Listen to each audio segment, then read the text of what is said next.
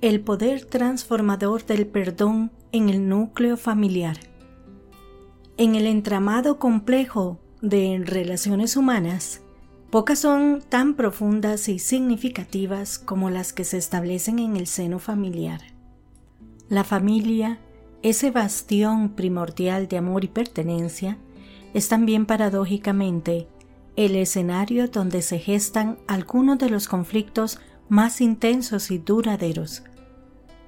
Las heridas infligidas entre parientes suelen dejar cicatrices difíciles de sanar, pero ¿qué sucede cuando decidimos aventurarnos en el terreno del perdón?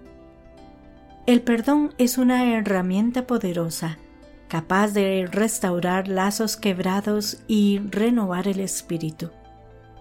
Sin embargo, en el contexto familiar, perdonar adquiere una dimensión aún más profunda, pues va más allá de un acto individual y se convierte en un proceso colectivo de sanación y redescubrimiento. Primero, es esencial comprender que el perdón no equivale al olvido ni a la justificación de actos dañinos. En su esencia, Perdonar implica reconocer el dolor causado y decidir liberarse del resentimiento que éste genera.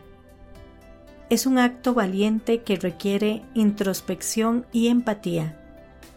En la dinámica familiar, donde las emociones se entrelazan y las historias compartidas pesan en cada interacción, perdonar puede ser un desafío.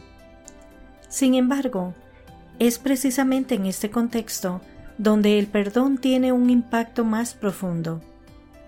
Al liberar a un miembro de la familia del peso del resentimiento, se libera a toda la familia de cadenas invisibles que impiden avanzar. Además, el perdón en el ámbito familiar actúa como una especie de bálsamo, promoviendo la comunicación y el entendimiento al abordar las heridas pasadas con una perspectiva de reconciliación, se fomenta un ambiente donde la escucha activa y el respeto mutuo se convierten en pilares de la interacción familiar.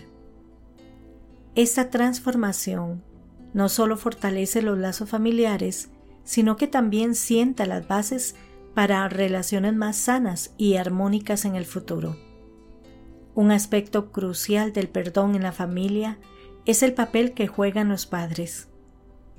Como principales modelos a seguir, los padres tienen la responsabilidad de inculcar valores de comprensión y empatía en sus hijos.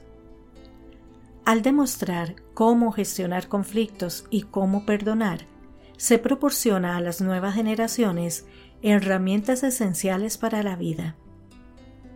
Pero, ¿Cómo se traduce todo esto en la práctica? El primer paso es reconocer la necesidad de perdonar y la voluntad de hacerlo.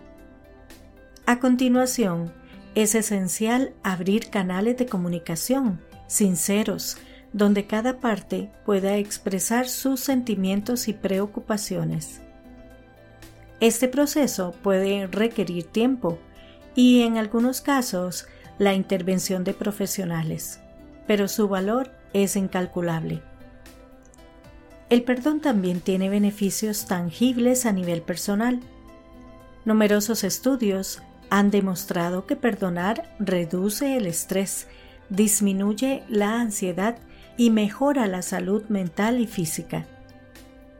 En el contexto familiar, estos beneficios se multiplican, ya que un ambiente de armonía y entendimiento promueve el bienestar general de sus miembros.